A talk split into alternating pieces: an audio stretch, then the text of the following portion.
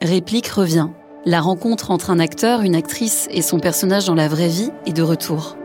Pour cet épisode, Anna Girardot, actrice dans le film La Maison, et Anaïs Delanclos, travailleuse du sexe, se sont rencontrées pour parler sans langue de bois, de prostitution et de maison close.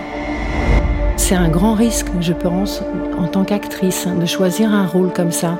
Et ça, ça me fait vraiment penser au courage de la plupart de mes collègues dans le métier quand on commence à lutter pour nos droits, parce qu'il faut qu'on parle, parce qu'il faut qu'on se montre. Dans la maison, déjà, je, me suis toujours dit qu'elle euh, qu'elle avait enfin un lieu dans lequel elle allait pouvoir être euh, elle-même.